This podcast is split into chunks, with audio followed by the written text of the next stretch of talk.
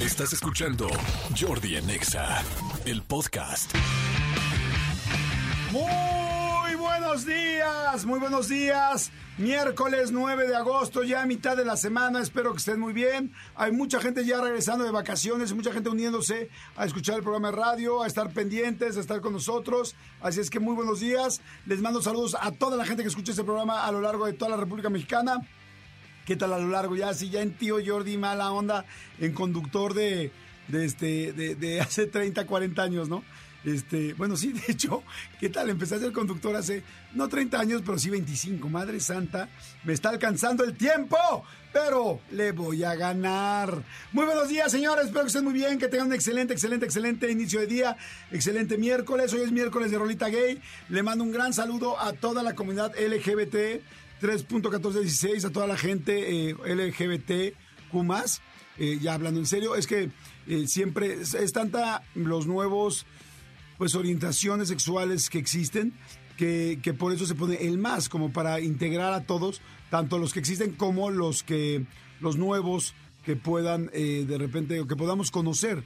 No quiere decir que se van a inventar, porque no es que las cosas se inventen, es que la gente, perdónenme, ay, ya me estoy acomodando, la gente desde que nace, eh, la mayoría de las personas tienen una orientación o una identidad de género y, este, y no necesariamente la pueden o, la, se entiende desde el principio, se va entendiendo poco a poco, entonces por eso es, es LGBTQ Pero bueno, les mando saludos a todos, a toda la gente eh, del ambiente, a toda la gente, a toda la gente gay, les mando saludos y muy bonita vibra, a toda la gente hetero, a toda la gente este buga, como dicen los gays, así se le dice, las personas que eh, somos heterosexuales, normalmente nos dicen en bugas las personas gays, es como él es buga, es como él no es gay que sería un poco como en Hogwarts. ¿Cómo se dice en Hogwarts, amigo, cuando este, los que no son magos y los que... Muggles, ¿no?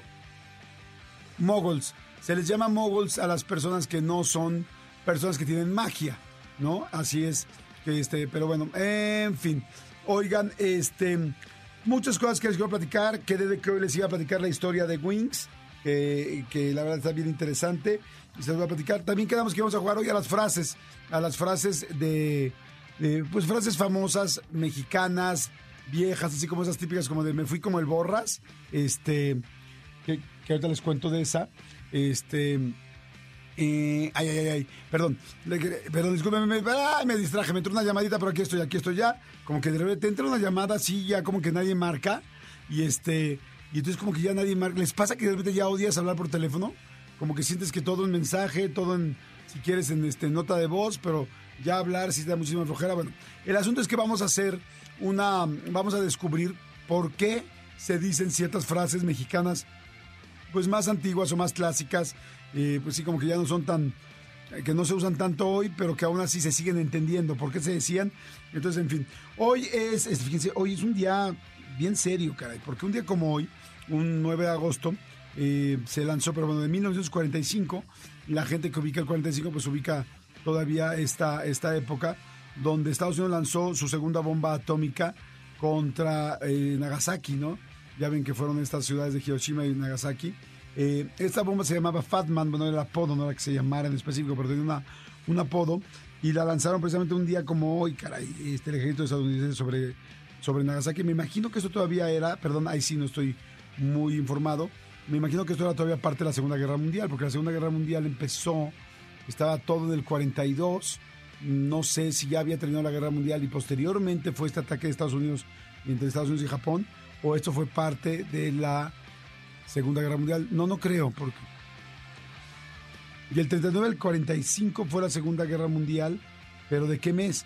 Porque según yo, acaba la Guerra Mundial, la Segunda Guerra Mundial, los rusos eh, llegan a, liberar todos los lugares que los alemanes habían este, pues, dominado, como por ejemplo Ámsterdam, como por ejemplo este, pues, muchos lugares de Europa. Eh, y llegan a, bueno, por supuesto, me imagino que Israel, eh, Polonia, este, muchos lugares donde pues lamentablemente la gente estaba eh, pues escondiéndose del de todo este asunto del holocausto y entonces, eh, pero eso fue en el 45 fue en el 45, sí, claro. Fue en el 45 cuando termina la Guerra Mundial, la Segunda Guerra Mundial. Pero este asunto de las bombas de Hiroshima, cuando esto termina, pues, Bueno, entonces, me imagino que es parte de todo esto, este, porque los rusos van sobre los alemanes y, y los alemanes cuando tratan de esconder todo este genocidio tan impresionante que habían hecho, pero bueno, era imposible que en, que en tan poquito tiempo, cuando acaba la guerra, pudieran esconder pues todos los campos de concentración, los cuerpos, lamentablemente la situación. Pero bueno, ya me fui a otro lado. El asunto es que, bueno, un día como hoy eh, cayó esta segunda bomba atómica. Bueno, ¿por qué hay tanto miedo de una guerra atómica? ¿Por qué hay tanto miedo de las armas biológicas que hoy existen y seguramente las cosas que ni siquiera sabemos que hay? Bueno, pues imagínense que cuando cae esta Fatman, esta segunda bomba, eh, elimina a 70 mil personas. Imagínense 70 mil personas de golpe que mueran por una sola bomba que tiene otro país. Y estoy hablando desde 1945. Imagínense lo que hay hoy en el 2023. Este, la verdad es impresionante. Y luego mucha, muchas personas más, muchos miles de personas más, aparte de esas 70 mil, murieron de los efectos radioactivos, ¿no? de la, a consecuencia de la, radiación. Por eso hoy en día la gente que va a, a lugares que todavía tienen cierta reactividad, como Chernobyl y todos estos lugares, pues este, está hasta prohibida la entrada a los turistas, pues porque evidentemente la radiación puede hacer que pues no la cuentes o que te empiece a hay alguna deformidad o alguna diferencia en tu cuerpo, órganos, en fin. Pero bueno, este, eso sí es muy lamentable, pero es una de las cosas que, que sucedieron un día como, como hoy. Manolito Fernández, buenos días, amigo, ¿cómo estás? Bien, amigo, contento de verte, saludarte. Ya, ya este, eh, vi, vi, que te, que sé que es un tema que te gusta, te apasiona y vi que te clavaste mucho, este, en todo esto que, que, que nos platicabas. Pero sí, sí, sí, definitivamente. ¿Cómo es esa frase que dice que el eh, el que no conoce la historia está condenado a repetirla. A repetirla exactamente. Sí, sí, sí, sí. Pero sí, sé que te gusta esta, este, estos episodios, no que te gusten de que los disfrutes, sí, que la historia. pero te gusta estos episodios de la historia. Bueno, digamos que la conozco someramente, me gusta saber de ellos, pero no me sé tantos datos, ni, ni a veces tan a ciencia cierta. Qué pero bonito sí. lo de somero, amigo. Som Someramente. Someramente. Muy bien. Amigo, quedamos de que hoy, buenos días a todos los que se están uniendo, va a haber muchas, muchas pláticas, muchas entrevistas, vamos a tener también regalos, premios, premios para conciertos, vamos a jugar, no sé si llegue, si logremos que hoy venga Sari o no venga Sari, pero lo vamos a intentar, a ver si logramos también hacer unas cositas increíbles. Este, vamos a ver, amigo, vamos, vamos a, este, ahora sí que sí se puede. Haciendo, ¿cómo se dice? Este, caminante, no hay camino. Se hace, se hace camino, camino. O como dicen en mi pueblo, caminando miando para no hacer surco. Eso, para no hacer charco. Para no, ¿no? hacer charco, sí. Muy bien. Oye, a ver, quedamos desde el lunes, creo ya. O sea, que íbamos a hacer el asunto de las frases. Sí, señor. De frases típicas. A ver, vente, mi querido Cristian Álvarez, para que podamos jugar a las frases. Hipótesis. O sea, hipótesis de este, frases. Frases mexicanas como que, ay, ¿cómo le puedo decir? Clásicas. Coloquiales. Coloquiales clásicas. Va. Ok. Este, pero al final viejas, ¿no? Viejas. Frases viejas. Bueno, este, frases como por ejemplo. Locutores viejos. ¿Qué onda? ¿Cómo estás? ¿Cómo estás? Un saludo tradicional. ¿Cómo estás, cabrón? ¿Cómo andas, cabrón? ¿Todo bien? Saludo matutino. ¿Cómo me da risa la gente que se saluda con ese El saludo vacacional. Ajá, ¿Cómo estás, cabrón? ¿Cómo andas? ¿Cómo andas? ¿Qué pedo, güey? Todo chingón, güey. Qué bueno. pasó, bro? No mames, güey. Qué gusto verte, cabrón. Oye, qué horrible la gente que te aprieta horrendo la mano. Ah, sí. ¿Qué te pasa? ¿Por qué? Pero bueno, ¿qué prefieren? ¿Que te aprieten la mano sé. horrindo o que te pongan la mano de atún así? Así, manita Ah, Playmobil. La de pez, no, mejor Así que apriete ¿cómo fuerte. está? Sí, sí, manita Playmobil, Playmobil. Así, La de Playmobil es hasta más. Tiene más. Se siente horrible que Es horrible que, que, o sea, el, sal- el saludo es, el saludo es, es, es la, la, la palma con la palma, no es el, la falange con la falangita, con la falangina, no. Falange, falangina y falangeta, ahí les va esta Su frase en sus jetas. La frase es, va hecho la mocha. ¿Por qué creen que se dice va hecho la mocha? Yo tengo aquí la respuesta, pero tampoco la he visto porque quiero jugar. Ah, no, no soy, tonto. No soy tonto. ¡Ay, malditos perritos! Buenos días, es miércoles ya. Mitad de la semana. ¡Ah, qué rico! Saludos a toda la gente que viene ya tomando con sus dos manitas un volante, con sus dos eh, palmas de la mano o con una palma de la mano están agarrando una palanca. Este, pues ya sea estándar o automático, pero que viene. Hecho la mocha, está difícil. Hecho la mocha. Ok, mi teoría sería que las mochas Era una son- muchacha que. no, que las mochas son estas bolas como de como de este ¿Del desierto? Del desierto. ¿Como las norias? Ajá, ¿no Una así se llaman? Según yo se llaman norias, ¿no? Sí, estas, esa- estas bolas como de este Como de paja. como de paja, como de sí, ay, ¿qué quiere decir? Como de ramas, como de ramas que dan la vuelta y que van así muy rápido y que cuando hay aire se van rápido, entonces que estas se llaman mochas, entonces dicen, "No, vienes hecho la mocha", o sea, es como dando vueltas y rápido. Pero esas van lentas, ¿no? No, con el aire ya cuando es fuerte ¿Rápida? sí va rápido. Sí.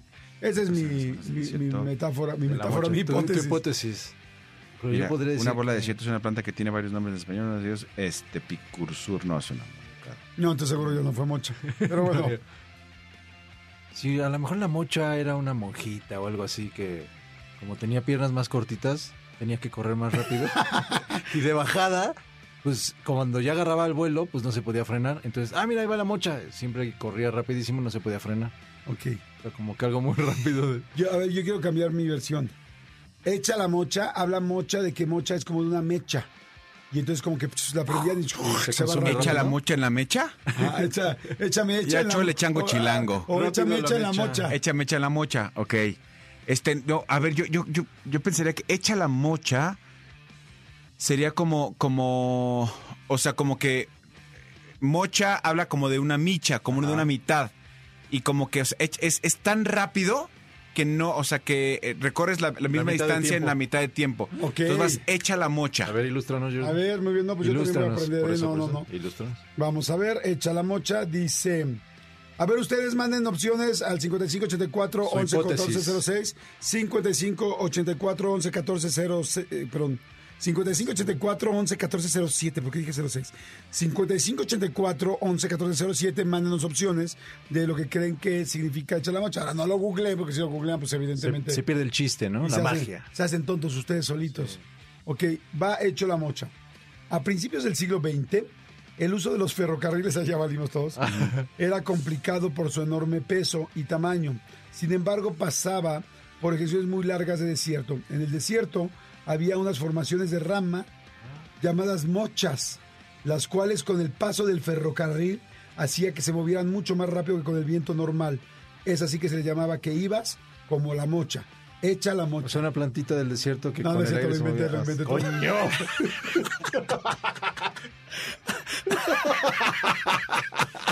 Dios de mi santa madre. Un déjà vu.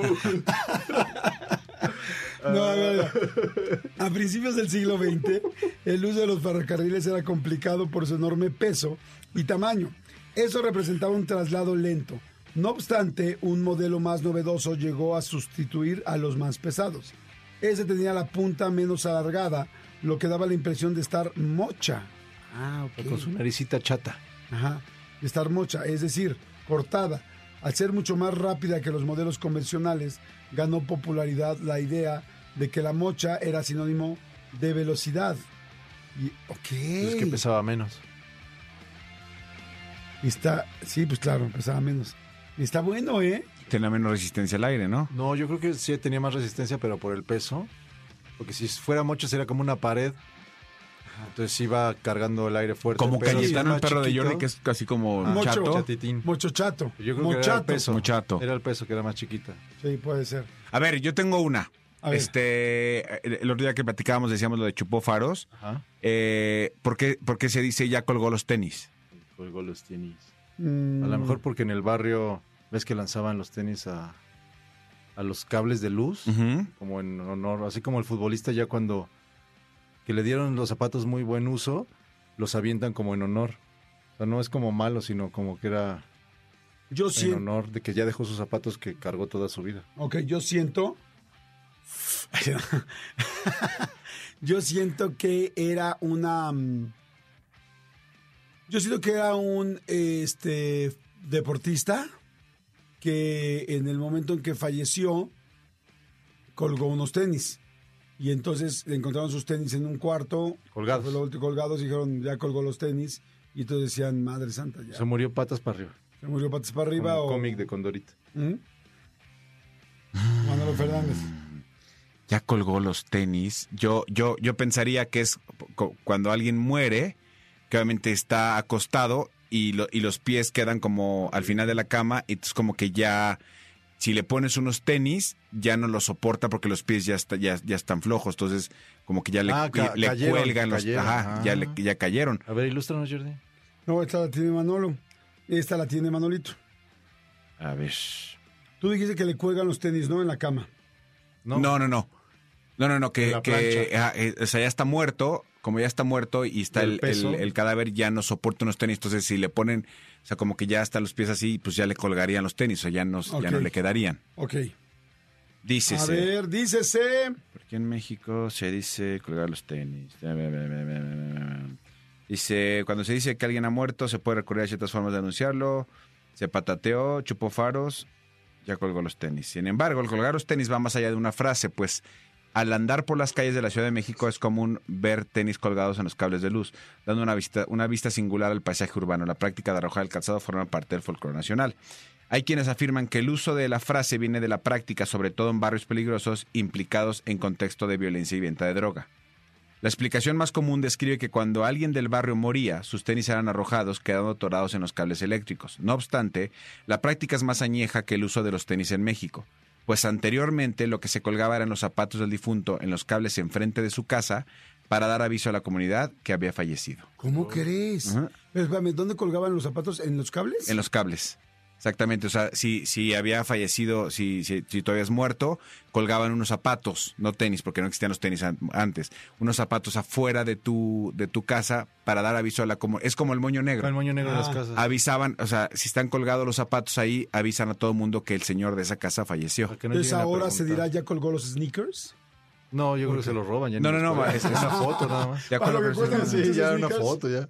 Dice, de acuerdo al cronista Armando Ramírez, la expresión ha cambiado desde los 50, pues en aquellos años se decía colgó los zapatos debido a que el calzado deportivo, conocido como tenis, no era común entre los habitantes, sino hasta la década de los 70. ta, ta, ta. Por otra parte, hay historiadores que, que dicen que arrojar el calzado en los cables en Estados Unidos es, se le conoce como shufiti en lugar de graffiti, eh, que es un mensaje para delimitar el territorio entre pandillas.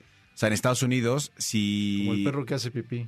Pues más que, más que eso, ves que aquí, en, bueno, en muchos lugares eh, encuentras graffiti y como símbolos raros y, y sí son símbolos entre pandillas, como de aquí a aquí, güey, este es territorio este Álvarez, aquí no te metas. Entonces hay muchos lugares que eh, en lugar de graffiti, en Estados Unidos se le conoce como shufiri.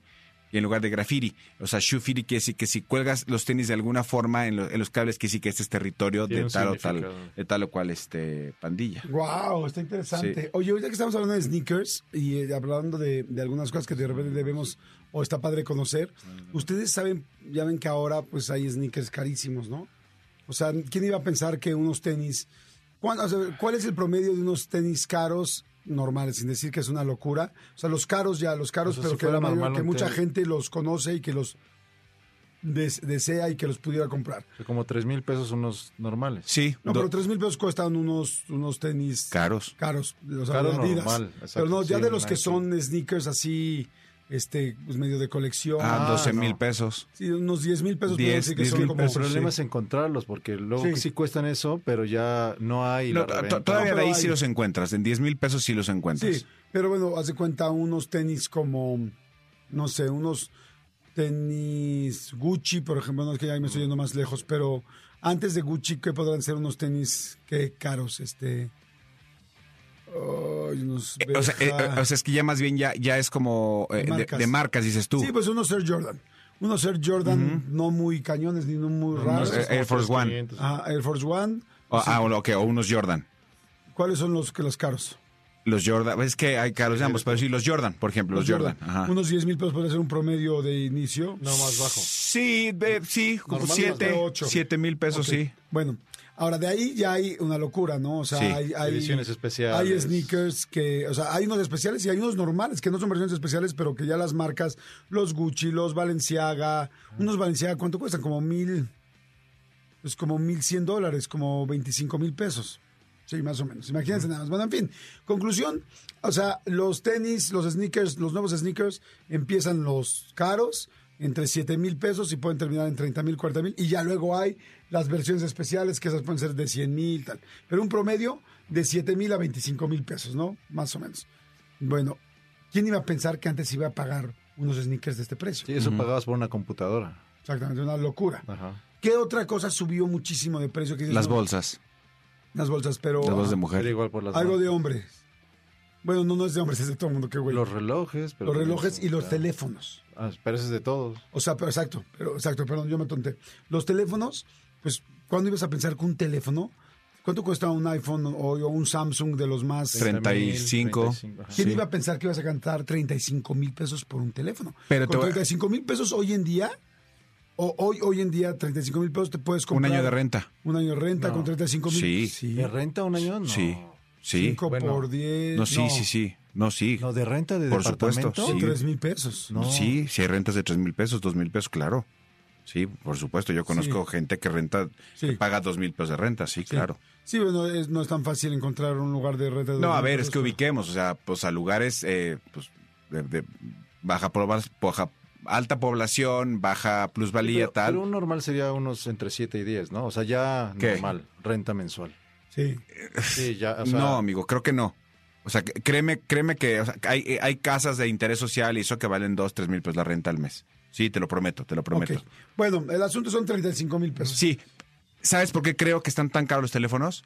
Porque el, el teléfono es tu vida es entera. Más que, es más que un teléfono. O sea, eh, acuérdate, el mes pasado que estábamos eh, eh, chambeando de no sé qué cosa y de repente, eh, eh, el día que nos tuvimos que dividir, que tú te fuiste a algunas cosas, este, nosotros fuimos a otras, ese día se cayó el WhatsApp.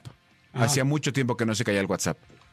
Y, y te estabas muriendo. O sea, era como de, Sí, ¿cómo ya hacemos? trae más cosas, no es nada más antes era el teléfono de hablar, ahorita ya es una mini computadora Exactamente. personal. Hasta es una televisión, yo, yo prefiero ya no tener una, yo ya no tengo televisión, uso el iPad. Pues sí. O sea, te atrae más cosas que solo el teléfono de que estás comparando. Exacto, pero bueno, lo que les quiero decir es 35 mil pesos un teléfono caro. Ujú. Eh, 20 mil pesos unos, sneak, unos tenis caros. ¿Saben por qué se, se venden tanto? Me lo explicaron unas personas que son así súper expertos de mercadotecnia. Dije, oye, ¿por qué? ¿Cómo es posible que sigamos pagando eso por esas cosas? Más allá que si por las funciones o porque el diseño, porque pues el diseño que un tenis, un Air Jordan no te va a dar mejor, o sea, no va a ser un mega Mejor caminar. tenis que Por otro. Sí, no, por, dice, exacto, me dice, porque mucha gente, la mayoría del país, no puede comprar una cosa cara, no puede comprar una casa, no puede comprar un viaje caro, pues es obvio, porque pues vivimos en un país con una situación económica muy complicada.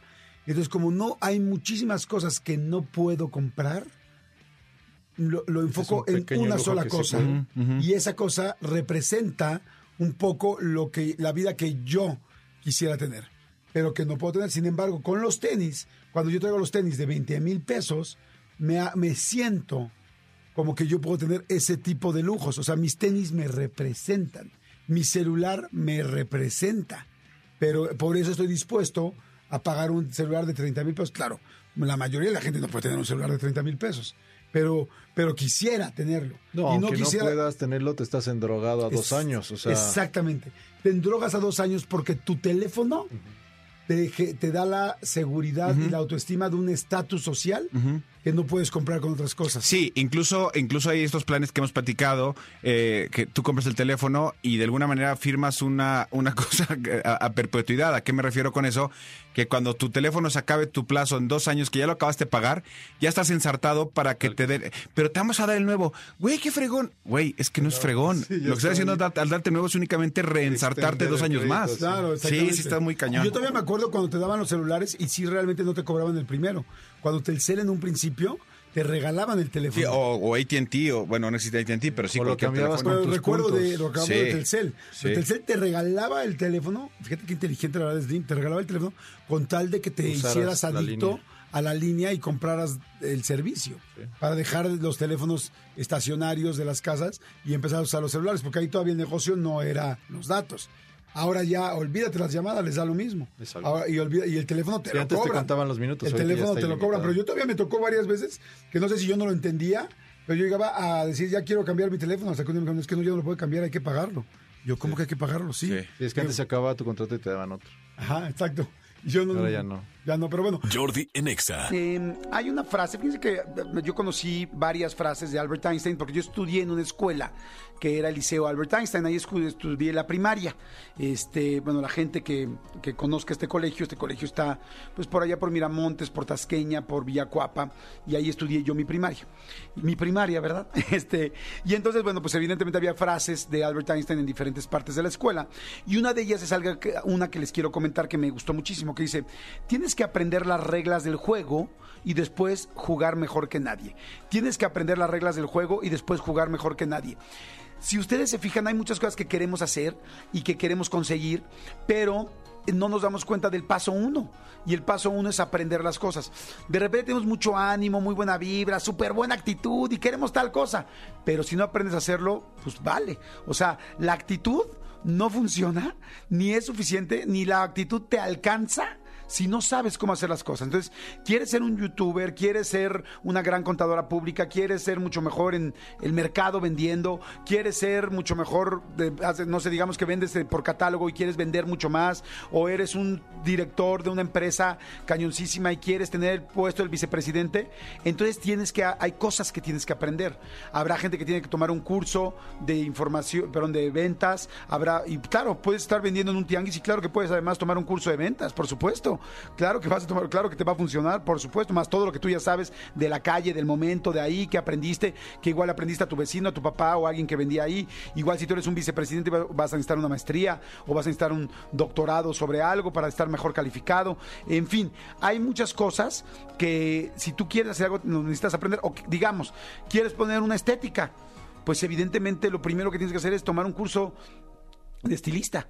O sea, tendrás que tomar un curso y aprender al curso y aplicarte al curso y echarle ganas. Y una vez que ya lo sepas, ahora sí hay practicar y practicar y practicar para, como decía Albert Einstein, hacer este ganar el juego y jugarlo mejor que nadie, ¿no? Pero es muchos de los errores que a veces tenemos es queremos algo, pero no estamos dispuestos a hacer el primer paso. Y eso que quiero ser una gran eh, diseñadora de modas. ¿Ya sabes coser? O sea, tendrás que aprender a coser, definitivamente tendrás que aprender a coser, porque si no haces el primer paso no vas a poder seguir al siguiente. Entonces, acuérdense que con la actitud y con las ganas no te alcanza. Es necesario aprender a hacerlo bien y después hacerlo como el mejor. Tienes que aprender las reglas del juego y después jugar mejor que nadie. Jordi en Exa.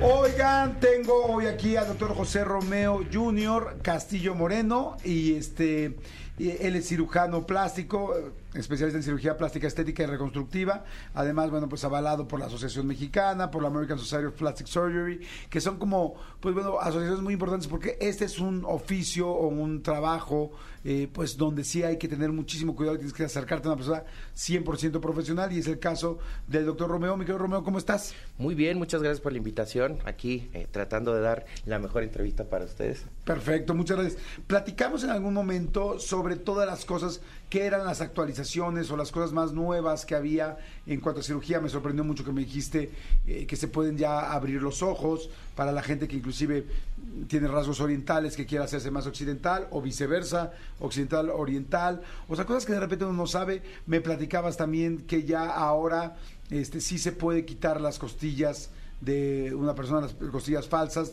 las últimas costillas que en algún que en muchos años se dijo que Talía se había hecho esto y tú me estabas confirmando que eso ni se podía, ni existía, ni no sé, que era su cintura original, ¿no? Así es. Pero ahora sí se puede. Ahora ya se puede, ya la tecnología nos brinda la posibilidad de poder realizar ese procedimiento de manera muy segura. Ok, perfecto. Ahora, sin embargo, también, además de todo lo que hemos platicado con el doctor Romeo, eh, has estado trabajando muchísimo en la cirugía de reasignación de sexo. Tengo entendido que inclusive estás en alguna asociación y que hay mucha gente a la que estás ayudando. Cuéntanos un poquito a qué, a qué asociación, a qué se refiere la reasignación de sexo. Sí, yo pertenezco a un grupo que se llama CATI. Eh, las siglas son Centro de Atención Transgénero Integral, donde nosotros apoyamos en el tratamiento de todas estas chicas y chicos trans que han decidido eh, reasignar su género y los llevamos de la mano. El cirujano plástico al final es el último eslabón de todo este gran proceso que llevan estas personas, porque primero tienen que ser evaluadas por un psicólogo, psiquiatra que las apoye, que vea que su entorno familiar es correcto. Después empezamos ya una vez que están seguras con la hormonización, que es lo que el endocrinólogo les va a ayudar a hacer, tomar hormonas tanto masculinas como femeninas y ya que lleven un proceso un poquito avanzado llega el, el cirujano plástico y da el toquecito final a toda esta reasignación, ya sea de manera, en el caso de las chicas trans, con implantes mamarios o feminizaciones faciales, o en el caso de los chicos trans, pues retirando las glándulas mamarias y masculinizando el rostro. Y la parte final que siempre dejamos, porque no todas las chicas trans o chicos trans se lo quieren hacer, es eh, el- la reconstrucción ya sea el retiro del, del pene y los testículos o eh, mediante la cirugía plástica y reconstructiva hacemos también el neofalo, que es un pene eh, para los, los Neofalo se llama como nuevo falo. Nuevo falo, porque pues lo tomamos de, de don- del mismo tejido de la paciente o del paciente y de ahí reconstruimos mediante técnicas avanzadas eh, una especie de, de pene eh, que tiene todas las funciones. Evidentemente hay ahorita la tecnología avanza con sensibilidades y funciones, pero sí, ya se puede realizar ese procedimiento. Wow, qué interesante. A ver, voy a empezar, vamos a empezar desde el principio. Dijiste la masculinización o la feminización de la cara. No, hay, me imagino que un poco de lo que me platicaba la vez pasada, no hacer más delgada la, la, este, la quijada o esconder la manzana de Adán. ¿Qué más cosas se hacen para feminizar, por ejemplo, a alguien? Sí, para feminizar un rostro en los hombres, si ustedes ven el cráneo de un hombre, la frente siempre es más amplia que el de la mujer, entonces uno de los tratamientos más comunes son el acortamiento de la frente mediante incisiones tipo las que usan las abuelitas para hacerse más jóvenes, en donde ellas se restiran un poquito la, la frentecita, nosotros bajamos un poco esa inserción capilar, modificamos O también sea, jalan el pelo hacia abajo. hacia abajo. Ok. Eh, modificamos Sí, la digo, frente. está el cerebro, ¿no? Ni modo que te No o sea, es como más bien es como la fachada. es la fachada, Te arreglan la fachada. Pero, la Así ca- es. pero el edificio sigue siendo el mismo. El mismo, igualito. Perfecto. Eh, mejoramos también la parte de las cejas. El hombre, si se fijan, tiene una frente con algunas prominencias, quiere decir que están elevadas, las cejas son diferentes y la mujer es más redondita.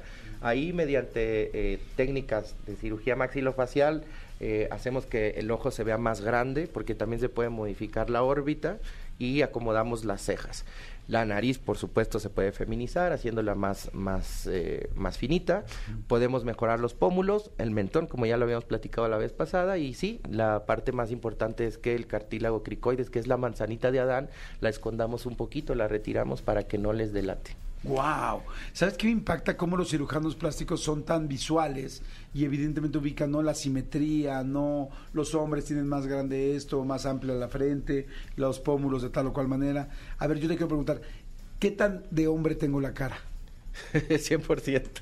A ver, no, digo, para saber, porque digo, ¿tengo algo femenino o tengo todo masculino? Todo masculino, la verdad es que... ¿Sí, en eh, serio? ¿Ni me estás viendo sí, bien? claro que sí. Véame, doctor, le voy a pagar la consulta, chingada. ¿Quieres que te vea la A cara? menos que quieras algo feminizar tú, con mucho gusto podemos hacer ciertas tecniquitas para empezar a hacer el cambio. No, no, no, no ando buscando, pero, pero entonces sí mis, mis rasgos para la gente que me conoce son completamente masculinos. Sí, desde la implantación capilar, la anchura de la frente, la, la abertura ocular, la distancia que hay entre los ojos y las comisuras, todo, la verdad es que tu cráneo es bastante, bastante masculino. Y si me quisiera feminizar, ¿qué me harías? Si te quisieras feminizar, bueno, lo primero que intentaríamos sería mejorar la altura de la frente, porque eh, eso delataría de manera muy importante. Y si no, bueno, las chicas trans lo mejoran con una, una peluca, simplemente. En el caso de los ojos, hay que eh, almendrarlos un poquito, hacerlos más grandes y Ay, acomodarlos. alméndreme los ojos, doctor, alméndreme Y elevar las cejas. Si se fijan, lo- los hombres tenemos la ceja al, al nivel del huesito y las mujeres siempre más arriba, por eso Sí, se les ve más arqueada. Esos rasgos que podemos ir cambiando. Y obviamente, bueno, aquí la nariz, tú tienes una nariz muy masculina, habría que hacerla más pequeña, más finita, una puntita más elevada para que Al decir masculina, doctor, dijo pinche, ¿era lo que quería No, al decir? contrario. Fea, doctor, ¿eso era lo que quería decir? No, no, no, no, no, son simplemente rasgos nariz masculinos. masculina. De ahí. Hay una Masculino, masculera, ¿no? A, a esas narices más bien les llamamos narices mestizas, es como nosotros decimos, en donde hay ciertas mezclas de razas y la hace la piel muy gruesa, muy ancha la punta y muy anchos los alares, que son la parte donde nosotros respiramos, donde ahí sí decimos a veces no va con la persona, ¿no? Y es quien se opera. No quiere decir que esté fea o esté bonita, simplemente está fuera de simetría. Si tuvieras unos pómulos mucho más grandes, rasgos más, un poquito más grandes, a lo mejor tu nariz se vería pequeña y no así como la estás considerando. Claro, oye, qué interesante. Ahora me quiero ir, este, es que, es que además quise poner mi ejemplo para que todo el mundo que me conoce la cara, más, bueno, no, no todo el mundo puedo decir que me la conozca, pero algunos me han visto la cara, de hecho, últimamente bastantes, estoy con problemas de abogados. Este, ahora, a ver, me llamó mucho la atención cómo hacer un neopene, o cómo dijiste, Ne- Neofalo. neofalo. ¿Cómo se hace un neofalo y cómo haces que funcione? O sea, porque ya hemos escuchado muchas veces cómo se quita un pene y unos testículos para hacer una vagina. Así es. Pero para ponerlo, para poner un pene, a ver, una llega una chica, ¿no? Lesbiana o tra- transgénero más ya bien, es ¿no? una chica, Sí, un chico trans ya. Ok, exactamente. Llega un- una... va- se va a convertir en un chico trans, pero originalmente era una chica, entonces tiene vagina. ¿Por dónde empezamos? ¿Qué haces? Bueno, en, en cuestión del neofalo, lo primero que se hace es eh, tomar las estructuras anatómicas de la mujer, es decir, mediante algunos colgajos que nosotros hacemos dentro de el periné, eh, ahí tomamos prestado cierto tejido, lo doblamos de cierta manera y usamos la misma uretra de la mujer, la alargamos un poquito para que tome el- el- la longitud de que va a tener el nuevo, el nuevo pene. ¿Y si se puede jalar la uretra? sí, se va te- despegando y se va... eh, podemos ir haciendo uniones después, con los colgajos hacemos una especie de, de hot dog o de sándwich. Ah, como una, entonces, como una salchicha. Una salchicha que vas a hacer de manera circular y eso va a hacer que la orina salga y, tenga el- el- la función que nosotros deseamos. Ahora, para el tema de erecciones y otro tipo de cosas interesantes, dime. Entonces no queda tan bonito. Mm, queda muy parecido. No es perfecto, pero queda muy parecido actualmente. sí. O sea, podría ser como un pene sin, sin circuncisión. ¿Se Sí, parece a parecido, exactamente. eso? Sí. ¿Y se le puede hacer también la cabecita? Sí, también se hace justo con la mucosa Wow. de la mujer, se hace la parte del glande para que tenga algo de sensibilidad, ya que bueno, la función erógena es muy importante también para esas personas. Claro, por supuesto. Entonces, o sea, ¿se podría confundir un pene nuevo, un neofalo, con un pene si- sin circuncisión normal? Sí, en la actualidad sí pudieras confundirlo sin darte mucha cuenta. Ok. Claro, obviamente va a haber ciertos rasgos y cositas que van a delatar, algunas cicatrices, ¿no? Que son importantes que a veces intentamos ocultarlas, pero sí, sí se puede confundir, sobre todo ah, de la mano de la tecnología. Ya ahora con las nuevas prótesis de cuerpos cavernosos o la famosa bombita que por ahí existe, que ya ni se le llama bombita.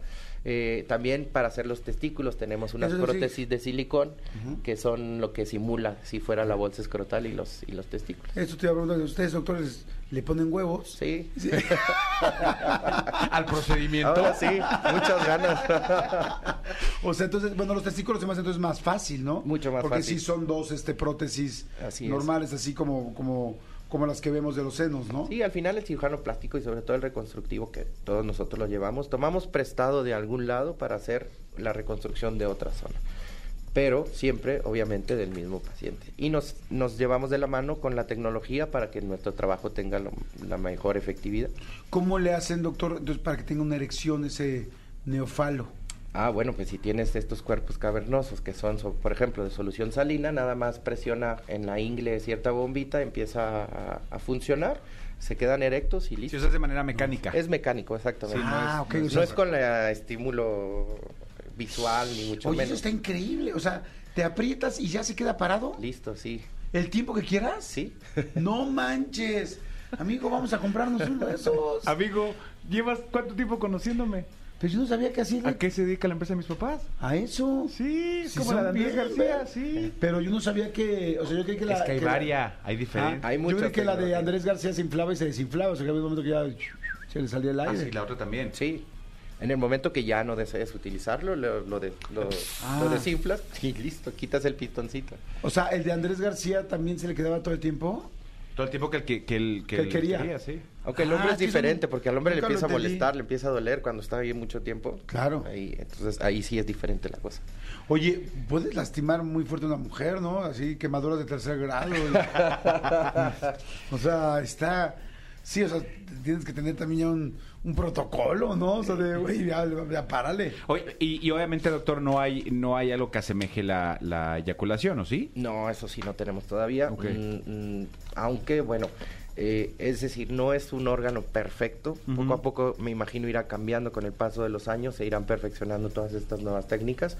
Eh, los orientales, Filipinas y Indonesia son especialistas en este tipo y, e innovan todo este tipo de cirugías. Eh, y pues aquí los latinos les copiamos un poquito de todo lo que hacen. Wow. Oye, está, está muy interesante eso. Este, ¿En tus redes sociales hay fotos de ne- neofalos? Ahora con Instagram que todo nos, nos cancela ya no, pero cuando hablan a la clínica y nos piden ejemplos sí podemos mostrarles eh, con el permiso obviamente del, Claro. del paciente eh, cómo quedan, cómo se ven eh, y también la neovagina que esa es la otra cirugía que es bien importante para las personas, las chicas trans. Está bien interesante. Pues entonces, eh, bueno, al estar en esta asociación o bueno, en este movimiento que mencionas, bueno, me imagino que entonces te toca operar o ayudar a mucha gente tran- transgénero y este y que le has reasignado. ¿Y cómo, cómo es la...?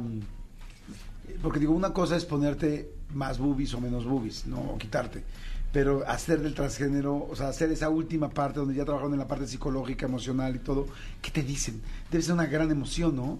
Sí, por eso también dejamos la parte genital al final, final, final, cuando la- el paciente o la paciente ya puede decidir si quiere reasignar completamente o quedarse como ahorita hay una famosa en cierta casa, no sé si Ah, puede la decir. casa de los famosos, sí, Wendy. Que ella dice, yo lo tengo y lo disfruto y nunca me lo voy a quitar y está muy bien, o sea, son decisiones personales y lo que hacemos nosotros es nada más ayudarlas a que se integren de manera eh, sana y, y que no arriesguen su salud haciéndolo de manera correcta, con técnicas correctas, hacerlas entender que las prótesis no se prestan, no se regalan, una vez que las usas ya van a la basura. Eh, es decir, las llevamos a transicionar bonito y seguro. Ok. Pero sí te han dicho alguna persona muy emocionada, sí, gracias, doctor. Sí, claro, ¿Tienes llegan- alguna anécdota, de alguien que te acuerdes? Tanto chicos trans como chicas trans llegan a, a- a llorar, sobre todo los chicos trans cuando ya no tienen que usar este eh, eh, como brasier que les aprieta muchísimo el- el- las mamas cuando no quieren mostrarlas porque les da pena, porque saben que no son de ellos, eh, lloran lloran y, y obviamente no nada más ellos sino sus parejas también llegan a tener esa eh, bueno nos ofrecen una satisfacción muy grande Claro. a nosotros como profesionales pero ellos también se vuelven mucho más productivos y son mucho más seguros eh, al, al ir estando en el cuerpo que su mente eh. Siempre tuvo, exacto. Qué interesante, doctor. Está interesantísimo. Es el doctor Romeo Castillo Moreno, eh, Romeo Junior. Doctor, sus redes, tu todo, para que la gente te pueda seguir. Claro que sí, me pueden encontrar en Instagram como de Romeo Castillo, en Facebook como Doctor José Romeo Castillo y nuestras locaciones estamos aquí en Polanco sobre Avenida Presidente Mazarik, 134 Interior 303 en la Ciudad de México. Perfecto. De Romeo Castillo en Instagram. para Así todos. es. Gracias, muchas gracias, mi querido Romeo. Muchas gracias. Jordi en Exa. Mi querido Elías, suelta por favor esa cortinilla del expediente. Expedientes X. Porque hasta los temas más irrelevantes merecen ser comentados. Jordi Rosado en Exa. Manolo Fernández. Servidor y amigo. Manolo Fernández, cuéntanos por favor, Juan Manuel, el verdadero nombre detrás del mito, el minuto, el minuto que cambió tu, tu destino. Exactamente, en el, en el minuto que me dijeron te llamarás como tu padre. Y ese momento cambió todo mi destino. Fíjate, amigo, que te quiero contar este expediente que sucedió en Estados Unidos. Tú sabes que en Estados Unidos la educación eh, universitaria pues es muy cara. Las, las universidades cuestan mucho dinero en Estados Unidos. Incluso, eh, lo- ¿por qué lo recalco? Porque hasta la prepa tú tienes oportunidad de, de estudiar en las escuelas públicas y honestamente las escuelas públicas tienen un gran, gran, gran nivel independientemente de gran este mm, de gran eh, grandes instalaciones, grandes oportunidades para los chavos que estudian ahí. ¿Por qué? Pues porque eh, allá en Estados Unidos con tus impuestos pues está incluida la educación. Como aquí, pero Ah, no. este a- allá Ah, no. Ah, o, o no. No, ahí está incluida la educación, solamente tú tienes oportunidad de estudiar en grandes escuelas hasta la prepa. Pero bueno, la universidad es muy caro. ¿Qué es lo que hacen muchos chavos que estudian la universidad allá en Estados Unidos?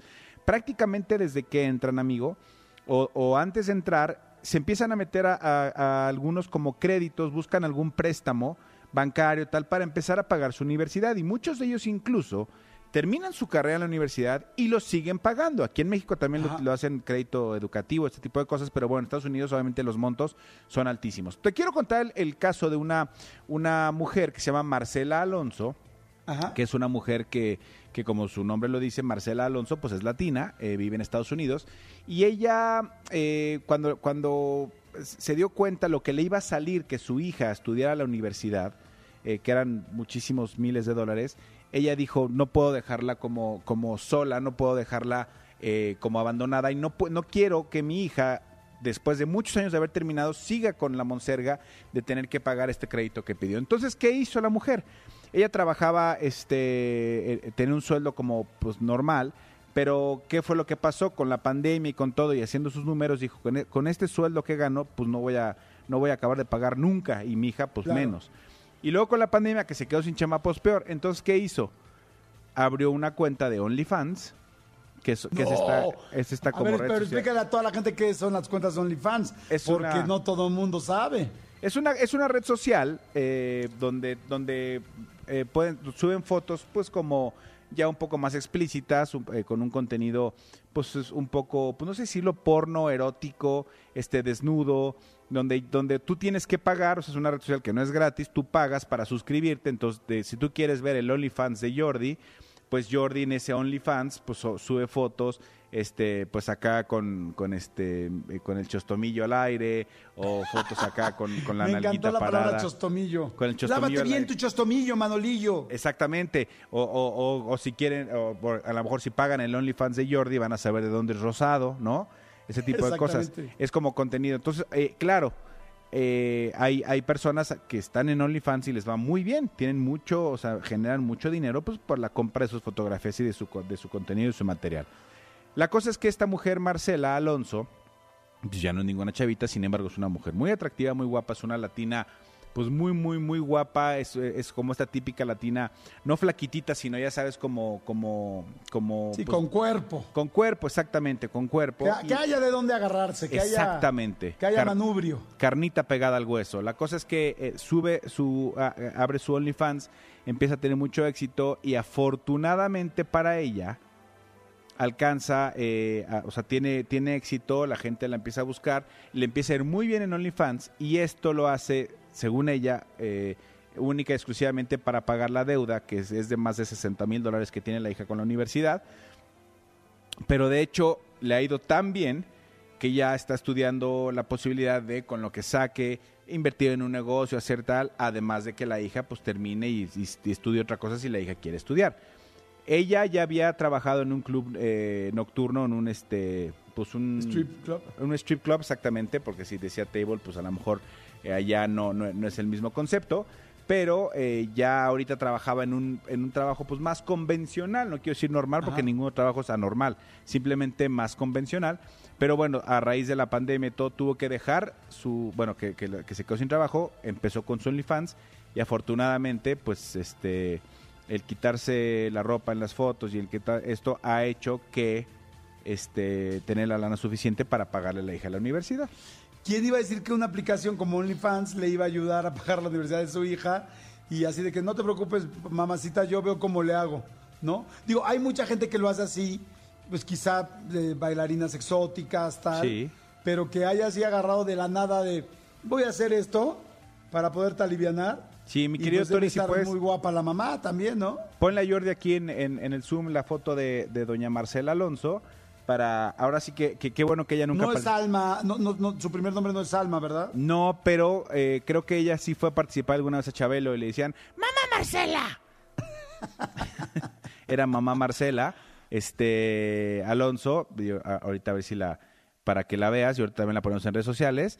O sea, digamos que sí, sí es no, una bueno, mujer. pero tiene unas boobies gigantescas. Exactamente. O sea, boobies casi, casi como de... Está guapa, está muy bonita, pero tiene boobies casi como de... De Sabrina, ¿no? Sí, y, no es una no es una chavita ni es una eh, modelo flaquita, es una mujer eh, con curvas pronunciadas, es una mujer pues eh, llenita, pero también evidentemente tiene su eh, su mercado, ¿no? Este es guapa, o sea, no no no vamos a decir que no, por supuesto que es guapa, pero lo más importante es que pues salió para lo que andaba buscando este mamá Marcela. Sí. Mamá Marcela está buen, está, perdón, está muy bien, ¿no? Está, Sí, a está mí muy se me hizo guapa. muy guapa, ¿eh? Se me hizo muy guapetona y sí tiene un cuerpo de esos de con todo. ¿no? Exactamente, pues sí, ¿Qué eh, cuerpazo tiene? En lo que en lo que algunos influencers andan este lloriqueando para que les regalen unos calcetines, aquí mamá Marcela buscó pagar la universidad de su hija. Exacto, muy bien. Muy, muy, muy, muy bien. Oye, amigo, buen, buen expediente. ¿eh? Ahí está el expediente. Y, y al que seleccionó las fotos que me estaban poniendo hoy en el Super, felicidades. Tony, ese Se Tony es un loquillo, ese Tony es un loquillo del OnlyFans. Había, había profesionalismo. Muchas gracias, mi querido Tony.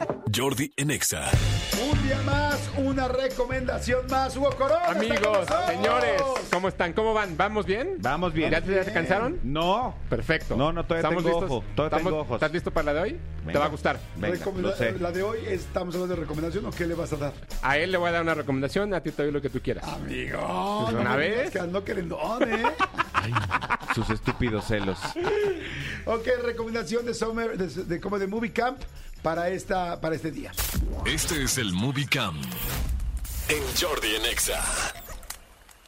Pues ya estamos en la recta final. Esta es la penúltima recomendación de este Movie Camp. Espero que de verdad hayan seguido poco a poco todas las recomendaciones que se hicieron durante estas tres semanas. Y si no, insisto, la, se- la, la- la- la serie de recomendaciones quedó grabada y está en el Spotify, en el, en el- el podcast de Jordi en Exa para que la revisen. Recuerden que se hizo una recomendación diaria durante los últimos días, ahora que aprovechando que están las vacaciones, para que vieran películas en casa.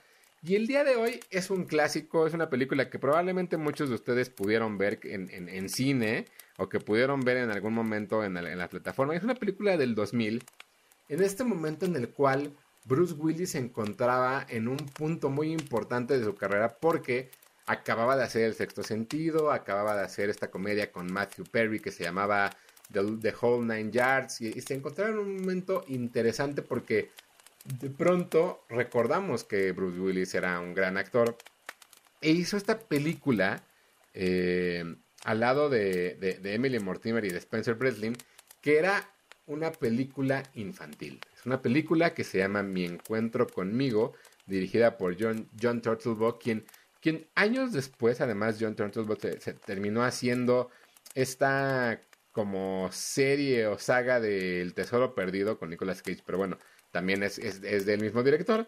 Y Bruce Willis interpretaba a Ross Duritz, una persona que se encontraba en una crisis de los 40, en un momento en el cual su vida era casi perfecta porque tenía mucho dinero, porque tenía un gran trabajo, porque tenía un momento importante en su carrera donde él era el hombre importante. Eh, sufre un- como un pequeño accidente porque empieza a ver de la nada un avión rojo y en este accidente se da cuenta que tiene un encuentro con un niño. Este niño, eh, interpretado por Spencer Bradley, de pronto se da, se da cuenta que es él de niño. Y ese él de niño viene a recordarle la importancia de vivir y la importancia de ser una, una buena persona. Eh, en su momento cuando salió esta película en cines, la verdad es que mucha gente le llamó la atención el hecho de que Bruce Willis se prestara para hacer una comedia infantil hasta cierto punto. Sin embargo, eh, él ya había hecho una comedia infantil que se llamaba North, que salió por ahí de 1993 junto con Elijah Wood.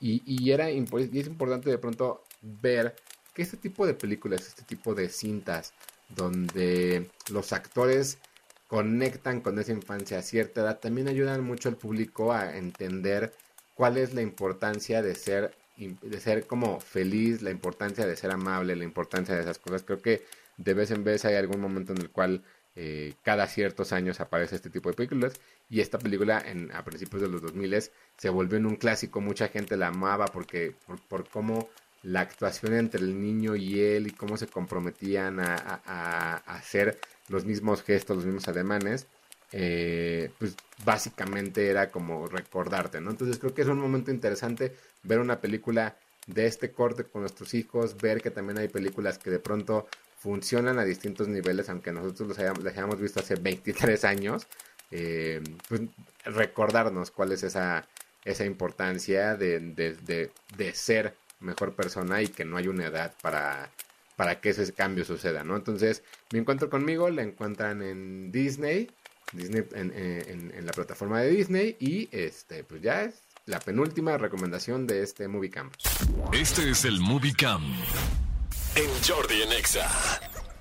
Muy buena, muy buena, muy buena. También está ya anotada. Les recomiendo que hagan una movie list, como la estamos haciendo aquí, para que tengan más opciones que ver en estas vacaciones. Y cualquier cosa, de todas formas me lo pueden preguntar en redes sociales, arroba tushai en Twitter, Hugo Corona en Instagram. Siempre contesto cosas buenas y cosas malas. Perfecto, amigo, me encanta. Gracias por la recomendación de hoy. Jordi en Exa. Oigan, señores, eh, desde temprano les dije que venía nuestra super experta, conferencista, psicoterapeuta, escritora, pero sobre todo amiga, Ana Mar Orihuela. ¿Cómo estás, Ana Mar? Bien contenta, eh, siempre es un honor estar aquí y poder compartir estos temas bonitos que les traigo, eh, a veces de difícil digestión, pero que nos ayudan a la vida. ¿no? Pero necesarios, como los lactobacilos.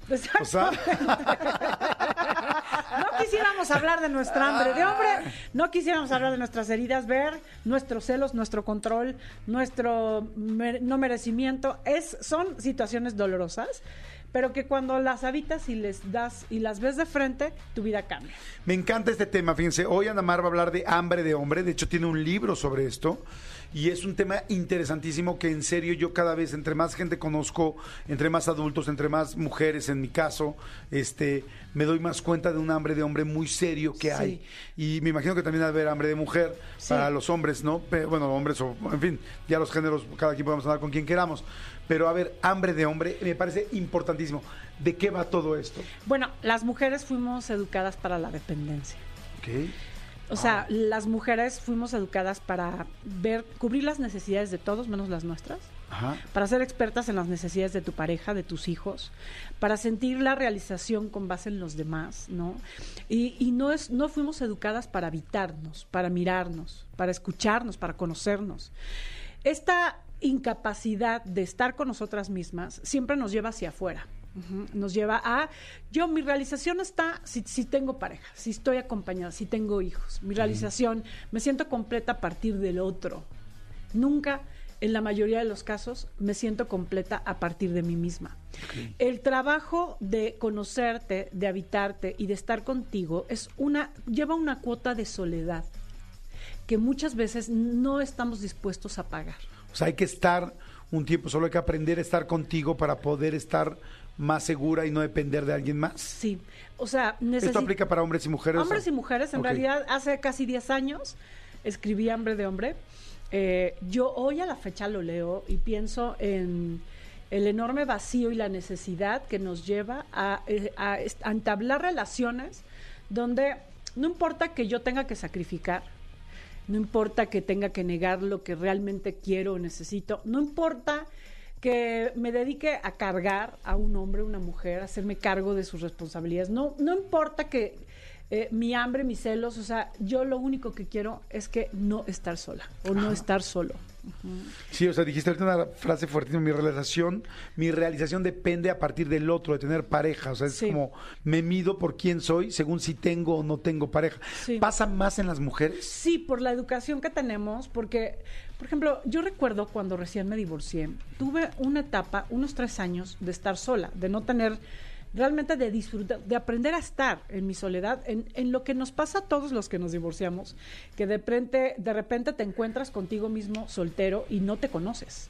O sea, te conocías casado, ¿no? En la relación con otro, pero soltero Si no sabes qué te gusta, qué hacías, tus hobbies, los olvidaste, te convertiste más en la otra persona que en ti. Eso es algo interesante porque efectivamente eh, eh, cuando estás en relación con en una pareja, en un matrimonio, pierdes individualidad. Esto no debería de ser así, pero así es. Entonces, de pronto, este, este estar solo te hace encontrarte y darte cuenta de qué te gusta, qué no te gusta, qué sientes, hacia dónde quieres. Y yo recuerdo que esa etapa, por ejemplo, llegaba a ir a una boda sola de una amiga y me preguntaban, ¿cómo? ¿Veniste solita?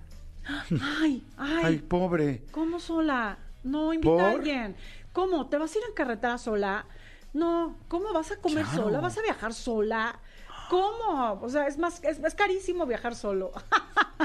o sea, es más, es, es mejor ir acompañado, ¿no? O sea, Es cierto, pero todas las palabras, o sea, como que todo gira alrededor de por qué estás sola. Sí, tú le pones al- en, el, en el WhatsApp sol, solo y aparecen las caritas de tristeza. Sí. Automáticas. Sí, O sea, sí, no, no, no, no, en ningún momento es de aplausos, de qué rico estar contigo. O sea, tenemos, sí tenemos una visión muy autoimpuesta en relación a, a que estar solo es jodido. Ajá. Es malo, este, no está bien, menos como mujer, porque qué mal estar solo, cuando en realidad nos hace falta una dosis de soledad, nos surge una dosis de soledad. Esta soledad no quiere decir estar aislado, que nadie te quiera, este, que desconectado de la vida, eso es otra cosa. Soledad es, es tener un espacio personal para poder dialogar contigo, para poder elegir qué quieres, a dónde quieres estar, para poder conocerte, para poder ver si te caes bien. Por ejemplo, ¿tú andarías con alguien como tú, Jordi? Yo andaría con alguien como yo, sí, Ay, claro. claro. O sea, me quedé pensando, dije, a ver, este, sentí un poco retórica la pregunta, pero dije, no, sí, claro, no. claro. Soy porque- una buena pareja, la neta. Sí, claro. Y yo digo, o sea, hay veces que no sabemos reconocer por qué, por qué tendríamos un amigo como nosotros. Claro. ¿Por qué andaríamos con alguien como nosotros? O sea, eh, ¿vivirías con alguien como tú? ¿No? Digo, ya es ahí otro nivel de intimidad, ¿no? Claro. Pero yo creo que no, en verdad, no estamos hechos, y yo digo, yo dediqué más este libro a las mujeres y este tema a las mujeres, porque las mujeres tenemos hoy que ser valientes y romper los esquemas de este no derecho a la soledad, porque, porque pobre, ¿no? O sea, sola, abandonada como perro, ¿no? O sea, hay como ciertas ideas ahí, este, de, está mal, ¿Qué hace la mujer cuando tiene hambre de hombre? ¿Qué hace con los hombres? ¿Qué hace con las ligues? ¿Qué hace cuando sales? O sea, ¿cuáles son los errores principales que empieza a hacer una mujer Sí, cuando tiene muy esta buena hambre? pregunta. Lo primero es que eh, se sacrifica a sí misma, o sea, complace. Ajá. Si el otro espera que ella sea eh, cariñosa o si espera que sea que le guste el fútbol o, o que tenga cierto interés por cosas, Ajá. ella se va a adaptar, es lo que es esta mujer ánima, que es una mujer adaptable, flexible a lo que el otro espera, a lo que el otro necesita. Eh, es una mujer que no sabe poner límites, no sabe pedir lo que necesita, o sea, va a, a observar qué es lo que el otro espera para poder hacerlo. Eh, suele tener también juegos de control donde no confía, en realidad no es vulnerable, no confía en los hombres y empieza a hacer estrategias para este, controlarlos y, y- y- y tomar posesión de la vida de un hombre. Por ejemplo, ya cuando te das cuenta que estás con una mujer con hambre de hombre, es que ya tu agenda está invadida, tu elección de ropa está invadida, tu, tu vida está invadida. O sea, por una mujer que llegó y controló y controló y controló tu vida hasta que te hiciste totalmente dependiente a ella. De ella. Porque ella está buscando todo eso para que no la dejes. Así para es. sentir que tienen un lazo. Así es, o sea, una mujer con hambre de hombre eh, no sabe estar sola, entonces va a buscar cualquier técnica de control para que tú dependas de ella, para que la necesites Poquito a poquito. poquito a poquito. Eh, también para, para hacer lo que tú esperas, lo que tú necesitas, se va a adaptar. Eh, es, es- es esta relación de mucha necesidad, como muy adictiva, eh, donde hay, hay, hay como muchas emociones montaña rusa, ¿no? Te quiero, y, pero te discuto, pero hay pasión, pero hay como mucha hambre, ¿no? Este de quiero estar contigo, no puedo estar sola y te necesito y como... Igual te mando a la fregada. Igual, o sea, esa pasión va solamente al principio cuando se están ligando a alguien para, mm, para acercarse a él, pero igual te digo, es que no, no me llamaste y me enojo y te cuelgo. Sí, sí puede ser, sí puede ser, pero en realidad como que desde el hambre tú no pones en riesgo eso. O sea, como que siempre estás buscando que el otro no se vaya, que el otro no se enoje, que esté bien contigo, este, cómo manipularlo para que te necesite, no pones límites. Hay otra también modalidad interesante de la mujer con hambre de hombre. Eh, o sea, al final, hambre de hombre tiene que ver con la herida de abandono. O sea, eh, cuando nosotros tuvimos una figura de padre ausente a nivel afectivo, ojo, porque muchos papás dicen, no, yo soy un papá muy presente, sí, pero proveedor. O sea, si tú como hombre no eres accesible, no tienes, no, no eres accesible emocionalmente, no estás disponible, Estás ausente entonces. estás ausente. Ok, a ver, ojo, aquí hay algo bien importante. Todas las mujeres que estén escuchando ahorita esto, y un hombre también si le queda, si, le- si siente lo mismo, pongan atención porque no se trata, o sea, no estamos hablando de, eh, estigmatizar a las mujeres que tienen hambre de hombre, no. Más bien al contrario. Si tú te das cuenta que, no- que te sacrificas mucho por tu pareja, o cuando lo estás eh, conociendo, ligando o acercándote, que no pones límites, que no confías y empiezas a tratar de controlarlo para sentirlo seguro, que, hace, eh, que no haces lo que, más bien que haces lo que él espera. Que eres incondicional. Que eres incondicional. Entonces tú eres, tú tienes hambre de hombre. Lo que queremos es que hay muchísimas mujeres que tienen hambre de hombre. Y yo le pedí hoy a Ana Mar que hablara de este tema porque creo que hay cada vez más y más mujeres así para que veamos cómo pueden dejar de tener esta hambre de hombre para poder encontrar a alguien que valga la pena. Porque ahora la pregunta es, ahorita me voy a ir a lo que dijiste de las heridas de abandono, porque bueno, entiendo que desde ahí parte todo. Pero mi pregunta antes de eso es, una mujer que tiene hambre de hombre y que conoce a alguien con esa hambre, ¿va a funcionar la relación? desde la codependencia. Ese es el origen de la codependencia, ¿no? O sea, ni contigo ni, ni sin ti, o sea, estamos muy controlados el uno al otro, nos necesitamos, nos, no estamos creciendo, o sea, ese es el gran tema, ¿no? Porque, ok, este, nos tenemos, pero, pero nos tenemos y, y estamos creciendo, estamos encontrando cada quien desarrollo, no, es una forma de control, de dependencia, de necesidad. Entonces, es, sí funciona, pueden durar muchos años, pero no sanamente porque, porque los dos necesitan hacerse cargo de ese abandono que le, que, que le avientan al otro, ¿no? O sea, yo tengo una herida de abandono, un vacío de, de, de amor masculino, de protección. Nunca me sentí cuidada, nutrida, validada por un padre. Y hoy necesito una pareja que urgentemente se haga cargo de las necesidades que mi padre no llenó. Y en el caso de los hombres es igual. Yo no tuve una mamá que me, que me hiciera sentir cobijado, amado, nutrido. Me, me crecí con mucha necesidad de amor y hoy necesito una madre, pareja, este, de la cual me cuelgue eh, eh, en mis necesidades. Entonces, cuando, si los dos están desde esa posición Ajá. infantilizada, pues imagínate el nivel de, de control, de dolor, de, de- de manipulación, de demanda, de frustración, porque además, pues una pareja, honestamente, no es quien para llenarte todos tus vacíos. Claro. Nunca Eh, es suficiente, ¿no? Sí, claro, porque además, pues como que cada quien tiene su responsabilidad de trabajar en sí mismo. Claro, y por más que des y por más que des, ¿te ha pasado que estás con mujeres o con hombres que por más que hagas, por más que des, por más que este des afecto, hagas lo que esperen, tarara, nunca es suficiente? Sí. Es por eso, ¿no? O sea, el no suficiente viene de este vacío, de esta niña o de este niño que tienen hambre. Y esa hambre la buscan casi siempre llenar con una pareja, porque además suelen ser eh, personas que hacen de su pareja su centro y su mundo. Sí, o sea, no es tanto con los con el jefe, con tus compañeros de trabajo, con tus familiares, la pareja es la que te saca todos estos miedos y este abandono. Sí, y con quien tú buscas, buscas eh, o crees que es el, el que tiene la responsabilidad de llenar tus vacíos. Porque, a ver, yo traigo mi maleta de no haber sido vista, no haber sido protegida, no haber sido eh, vista por, por, por la figura masculina que es mi padre, ¿no? Entonces, hoy yo, desde mi niña y desde mi falta de adultez, creo que si tú, Jordi, estás conmigo, tú vas a tener que cargar esa maleta, porque te toca. Entonces hoy tú tienes que mirarme, cuidarme, protegerme eh, en esta necesidad infantil, ¿no?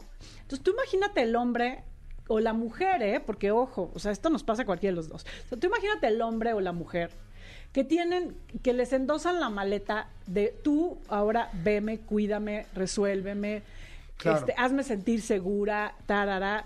Es, nunca, es, nunca es suficiente, es muy pesado. Y dejan de ser pareja porque se convierten en papá e hija. Sí, y además no es una relación horizontal, Claro. es una relación de, de necesidad, ¿no? Oye, a ver, entonces yo creo que ya con todo lo que estás diciendo, están preguntando, ¿cómo se llama el libro? Bueno, el libro se llama Hambre de Hombre, de Ana María Orihuela.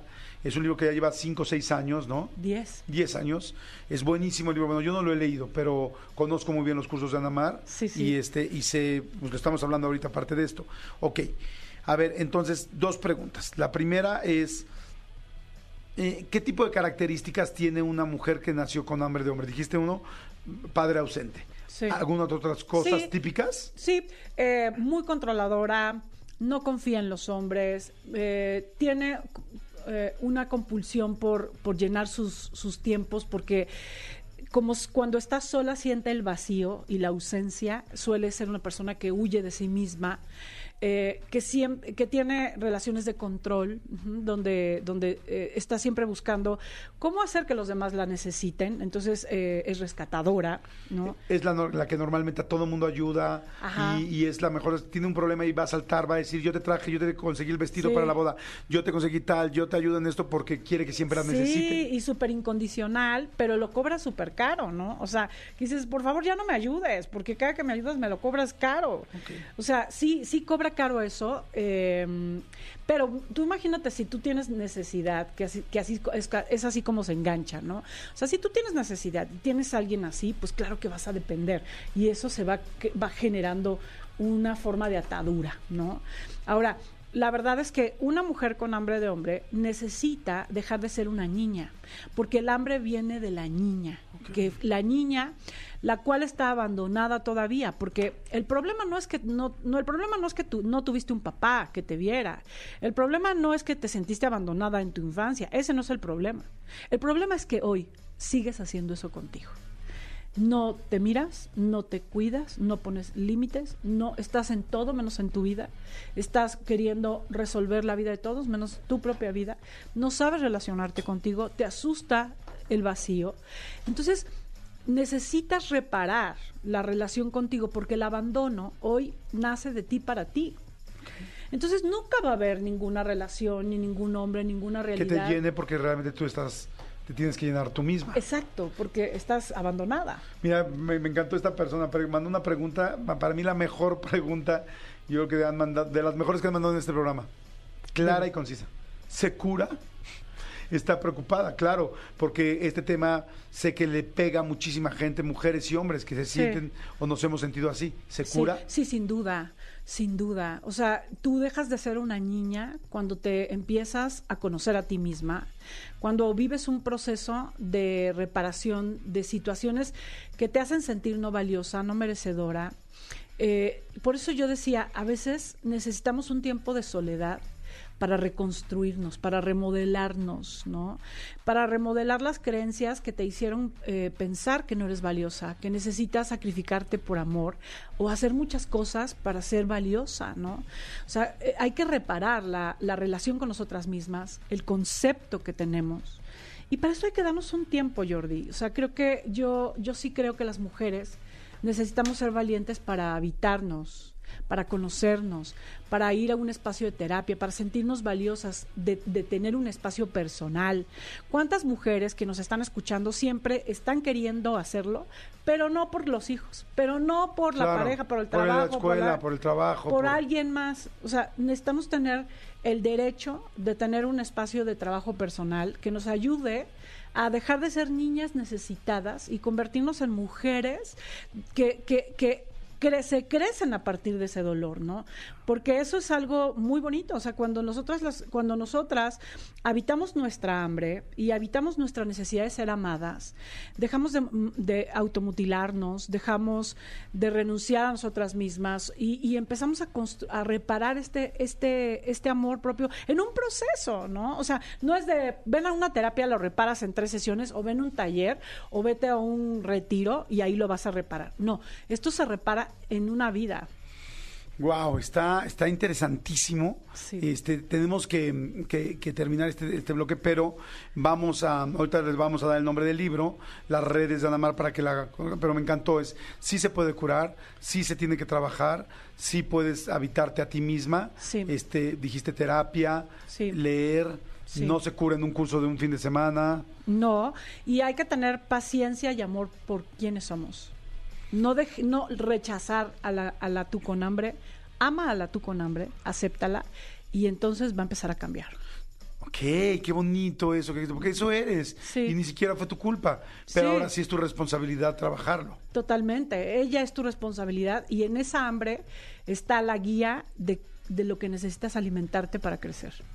Oh, está interesantísimo. Vamos a una segunda parte con Anamar este, para poder seguir platicando de esto. Pero bueno, por lo pronto, vayan a sus redes, compren el libro que está buenísimo. Si tú te sientes con esta situación, que estoy seguro que sí, que hay muchas mujeres que me están escuchando que se sienten así, ánimo corazón, no pasa nada. Me encantó lo que dijiste. Es acéptate, lo que dijo Anamar, acéptate, este, entiéndelo, si ese eres tú, y ahora trabajar. Y no pasa nada para que puedas encontrar una, una buena pareja, no desde la necesidad, sino más bien desde el complemento y desde estar ambos eh, felices y trabajando. Anamar Orihuela, acuérdense que Orihuela se escribe con H, Anamar Orihuela. Este, ¿Dijiste la página otra vez? Sí, www.academiaanamarorihuela.com y en todas mis redes, en Instagram, anamar.orihuela y sí, efectivamente, Orihuela, O-R-I-H-U-E-L-A. Síganla y les digo yo que ya tomé algunos de estos ejercicios. Vale la pena, aunque estés en otra parte de la República, en donde estés, ven. Sí. Ven, es- necesitas invertir en ti, necesitas tiempo en ti. Sí. Por eso las cosas no te están saliendo con los demás. Sí. Se los digo por experiencia. Sí, sí, sí, Sí. Eres la medida de todas las cosas. Exacto. Gracias, Anamar, muchas gracias. Jordi en Exa. Este miércoles se terminó, señores. Así es que espero que estén muy bien y que mañana reciban el jueves con lo mejor de las vibras, pero por lo pronto que vivan la tarde del miércoles, porque cuando se acaba este programa no se acaba nada más que el programa. Todo lo demás sigue afortunadamente. Manuel Fernández, muchas gracias. Al contrario, gracias a ti, gracias a toda la gente que nos escuchó, gracias a todo el serpentario que como siempre está rifando, como los grandes. Exactamente. Fíjense, rastreros y por el piso, arrastrados y venosos. Y, ve- y- venosos. Venosos no. arrastrados y venenosos, pero siempre cariñosos. Los ¿Qué? quiero. No, bueno, andas de un memo ríos estas semanas. Los quiero, señores. Nos escuchamos mañana. Gracias, Manolito. Bye. Bye. Nos escuchamos mañana. Chao. Escúchanos en vivo de lunes a viernes a las 10 de la mañana en Exa FM 104.9.